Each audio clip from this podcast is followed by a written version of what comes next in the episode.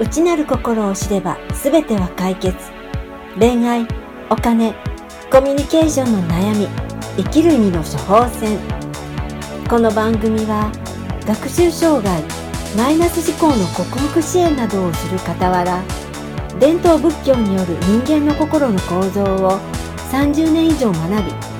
3兆円企業の開発担当や超一流経営者たちにも携わってきた天海俊介が人生に対する悩みを解決する糸口をお送りしますあなた自身が気づいていない心の奥の内なる声を知り失恋貧血コミュニケーションの悩みの解決生きる意味などを提供していきます。一流経営者にお伺いするということで今日は引き続きまして2日目大城大さんにお越しいただいております。よろしくお願いします。よろしくお願いしますえー、大城さんとは、まあ、サラリーマン時代から付き合いさせていただいておりますが、今や日経ビジネスオンライン40万ページビューのコラムをお書きになっておられてご自身も、はい、一般の出版社から、はい、えー、依頼を受けられて6つの書籍を出されて、はい、いずれもベストセラーにになっておられると、ありがとうございます。そして6つの企業オーナーというお立場でビジネスをされておられる、はい、そういうお立場でありますけれども、はい、私がまあ存じ上げているのは、はい、そのサラリーマン時代からそれぞれステージアップされてるのを 存じ上げてますので、ちょっといろいろな、えー、あの恥ずかしいですけど、はい。そのまあ、そういうまあ、普通だったらいいとこしか、あのね、見せてくれないんですが今日はい。ろんなあの失敗体験も踏まえた上で、はい、まあ、私も知ってるんですがそれぞれ起業された後に一度はいろいろ失敗される方が多いので、はい、そこをお聞きできるとはすごく大きなメリットだと思うんですね。そすね。それから今の、えー、各社長を、抱えてオーナー企業で任せれる、はい、そういうグループグループといいますか、まあ、企業オーナーではありますけれども、はい、そのようになられた、はい、えー、秘訣ということで、今日はその中の、特に昔から、えー、サラリーマン時代からおっしゃっておられました、アンガーコントロール怒りのコントロールと、はい、えー、それぞれ、えー、人との付き合いという側面からお伺いしたいと思います、はい、よろしくお願いします。そうですね。あの私はあの、まあ、ご存知だだと思うんですけどあのー、まあまあそのいわゆる昔言われたその瞬間湯沸かし器タイプででしてですねあのー、まあ、すぐ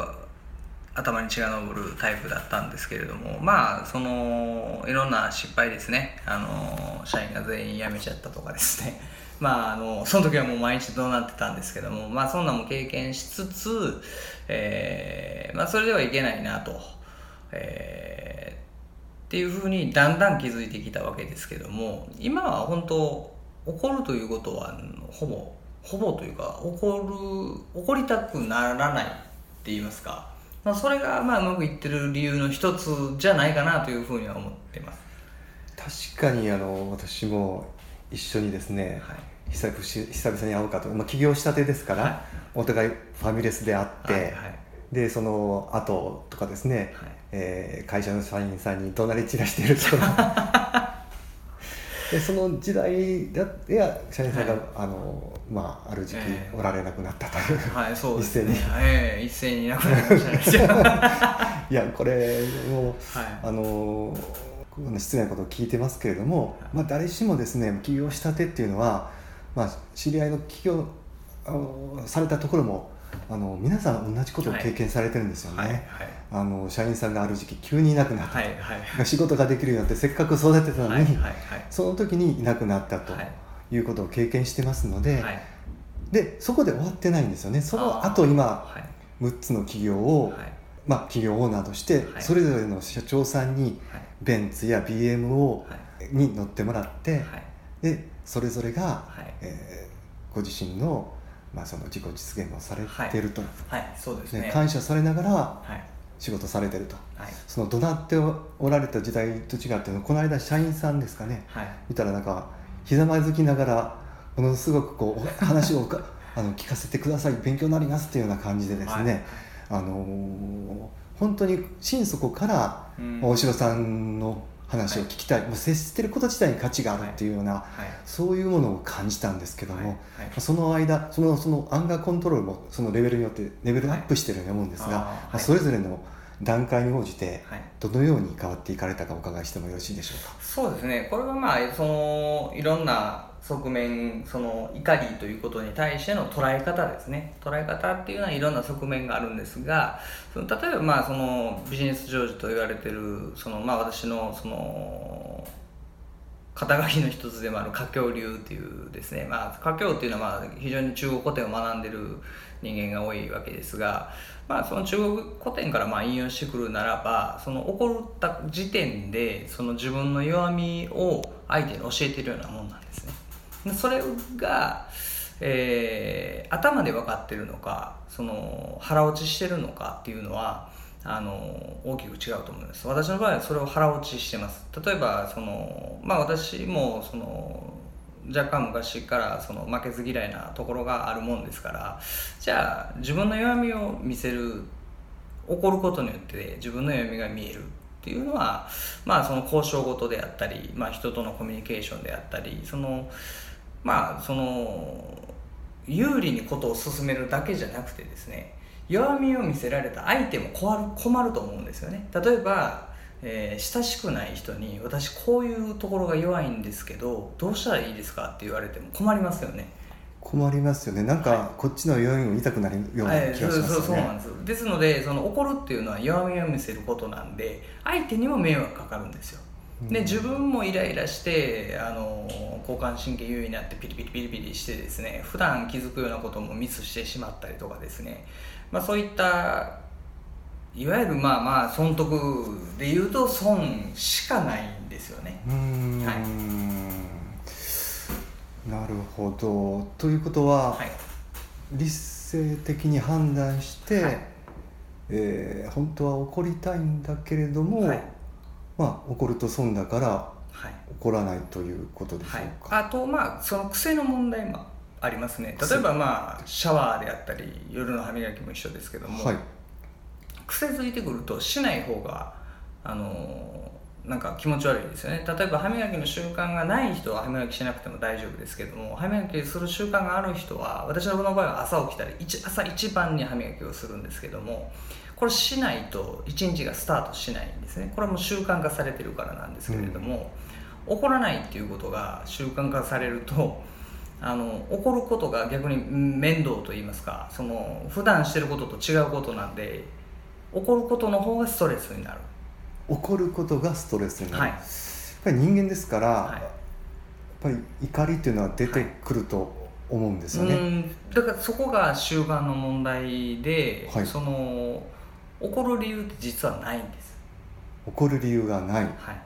どういうことでしょう？あの例えば部下がミスをしました、まあ、それに対して怒りますっていうことがあったとするとするんですけども、はい、わざとミスする人はいないと思うんですね一般的に。でわざとミスしたわけじゃないのにそれに怒っても仕方ないんですよ。なぜならば一番反省してるのは本人だか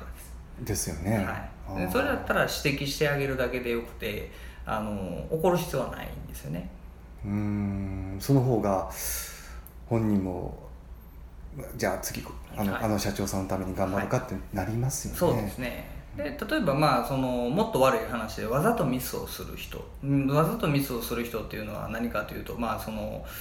詐欺に近いと言いますか。例えば説明しなきゃいけないことをわざと説明しないとかですね。ただこういう人は悪い人なんで悪い人にわざわざ怒ってあげる必要はないんですね。悪い人だからだってやっぱりその悪い人は悪い人なんでまあ私はその非常に付き合う相手の人っていうのはまあ選んでると言ったら非常に偉そうですけれども非常に慎重なタイプなんですけれども、うん、あの怒らないとダメそのその悪い人とは付き合わないように自分で決めてますのでその怒らないっていうことは、えー、相手は悪いことしてると自分で分かってるんですよね悪いことする人っていうのはでそれに対して怒らないっていうのは私の弱みが見えないんです。彼から。彼彼彼彼女からは、はい、あこんな悪いことをしているのにどうして、平然とできるのだろうかと。なぜだろうかと動揺し,、はい、動揺しますね。はい、はい、そこでどうされましたと聞くだけですよね。動揺してそうそうすると聞かれたら動揺しますよね、はい。はい、もっとさもっと、はい重欲重欲業を制すじゃないですけど、えー、そうですね、まあまさか私も自分がそうなるとは思ってもいなかったんですけど。私も思ってませんでした。いやですよね。いや本当に、えー、散々見られるね。あの見られましたから。いやあの、はい、どなね怒鳴り散らしておられた時代で社員さんがいなくなった時代と、はい、今はもうひざまずかれてますから、あのそれがもうこびるようじゃなくて、本当に心底あの聞かせてくださいっていう感じでしたからね、やっぱり大事にですよね。人っていうのは社員さんもそうですし外注さんもそうですし、その仲間もそうですね。やっぱりうんまあいろんな教えがあると思うんですけどその別に普段からありがとうって感謝してるわけじゃないです。まあきれい事を言うならばでもきれい事言うならば感謝してますよ。感謝がやっぱり起こらないっていうことに表れてるとは思います、うん、はい、当たり前じゃないんだと。なるほど、はい、まあその理性的にこの読み筋で将棋将棋の何手先が損するから起こらないっていうのはやっぱ感情的には、はい、あのどうしても制御しづらいところもあると思ってたんですけれども、結局感謝をしていると、そうですね。いうこともあるということですか？当たり前にも2種類ありまして、はい、その何かできて自分で自分を自信つける時はあの僕だからできて当たり前なんだって思って自分で自信を深めていきますし、えー、何かその予想してなかったことが起こったりとか誰かが何かをした時はあのできて当たり前じゃなくてですねあのまあ誰にでも事情ってありますね。私にも事情ありますしどなたにも事情があると思うんでまあ事情があったのかなと思えばそんなそんな別にまあ怒る意味がないと言いますか。相手にはそれぞれ事情があると、はい、そうですね。それで、まあ、相手のことをまあ理解すれば、そうです。はい、当たり前の置きどころが変わるという。変わるということですね。例えばまあその自分ちの布団でさえ当たり前じゃないんです。布団でさえ当たり前でない、はい。はい、例えばそのお布団をまあ一人暮らしの人だったら布団を自分で干してまあそのご家族ある人だったら家族の誰かが干してくれたりいろいろあると思うんですけども、そこに何が湧いて何宇治が湧いてしてたらそこでは寝れないわけですよ。そうですね。ちょっと、はい、その朝起きて歯磨きする以上に気持ち悪いですよね、だから全てが当たり前じゃなくてお家に屋根があるのも別に当たり前じゃないんですよね。そうですよね、はい、まあ災害でいろんな状況に自分もその、はい、なるかもわからない、はい、当たり前じゃないですね。そうですね。当たり前だと思った時にそれに対してやっぱりまあこれは心がけてるというかそのなんとなく私勝手に自分の中で変換してるんですけども当たり前だ当たり前を求めると多分怒り生まれると思うんですけども当たり前をありがとうに変えるだけなんです。当たり前をありがとうに帰る。なんか深い言葉ですね 今日も屋根やってくれてありがとうとかですねあの今日も僕と喋ってくれてありがとうとかですね友達とかと今日僕と会ってくれてありがとうとかお話聞かせていただきて、ありがとうございます。いやいや、じゃあありがとうございます。いや、だからその、結局、その友達関係でも恋人関係でも夫婦関係でも、だどんどんどんどん当たり前が増えていくんですけど、でその当たり前っていうのをありがとうに置き換えるだけなんですよね。別に簡単ですよね。そんな労力かかんないんですけど、あのまあ私料理一切できないんですけど、まあ結構長い、あの早かったんで長いんですが、ねまあ得てしてそのご飯作ってもらえるのが当たり前だと思いがちなんですけど、うん、まあそれをまあ口に出してみる。何回かに1回ですね、うん、今日も晩ご飯ありがとうって私意外と言うんですよ。これきれい事じゃなくて。だったら向こうも気分いいですし別にその当然あの嫌いなものはないですけど当然好きな食べ物と好きじゃない食べ物があるんで好きじゃないものがおかずで出てきた時でも、はい、今日もご飯晩ご飯ありがとうねって言ったら向こうも機嫌いいんで美味しくなるんです好きじゃないんですよ。実は今日のおかず 美味しくなりますか？美味しくなりますね。相手がやっぱりいろいろ言ってくれるんでこれはこう何々の体の何々良くてねとかいろいろなんとかでとかいうことを聞くと、えー、あそうか体にいいんだこれはじゃあ食べとこうっていう。非常に単純ですけど素晴らしい方ですね、えー、そうなんですか、ね、やっぱりそういう言葉をまあ会話が出てきて、はい、こんな苦労して作ったのよとか、はい、こういう体にあなたのために思って作ったのよと、はいだったらもっとありがとうと思います、ね、なりますよね、はい、確かに、はい、2つのいいことをさせていただきまして、その今の今のお城さんがあるのがその 秘訣が分かりました、こういういい話をできるのは当たり前なんだよ僕だからっていうのは自信に使うんです。ただこれをお聞きくださった方には当たり前とは思わずにお聞きいただいてありがとうございますって思うと、この当たり前の両党使いですね。全く使い方が違うんですけれども、非常に便利なあの使い道のある言葉だと思いますね、はい、それぞれの立場立ち位置によって当たり前を違う置きどころが違いますよ、はい、という話ですよね、はい。はあ、ありがとうございます。どうも。はい。でちなみに、はい、えーと、近々また、えー、ご出版そう7冊目ということで、はい、7冊目8月の盆明けで今もう最終調整でも最終原稿を出しましたので先週末にはい。まだ本の題名とかは？はまだちょっとき、えー、決まってないですが、えーと、これはもうまあそのこの書籍のために書き下ろしたんですけどその日経ビジネスのあのコラムかのテイストでということだったんでずるゆるという言葉は入ると思います。はいなんか今、はい、キャッチーなはい、そうです、はい、受け入れやすいような言葉ですよね、そうですね。はい。なるほど。じゃあずるゆるで8月になったらそうですね、えー、ぜひあのいただきました、はい、ありがとうございます。じゃあ今日は忙しいところありがとうございました。はいありがとうございました。はい。今日はここまでです。ここでプレゼントのご案内です pod アットマークセミナー jp.com pod アットマーク seminarjp.com までカラメールを送ってみてください。番組をお聞きになったあなたにコミュニケーションを改善し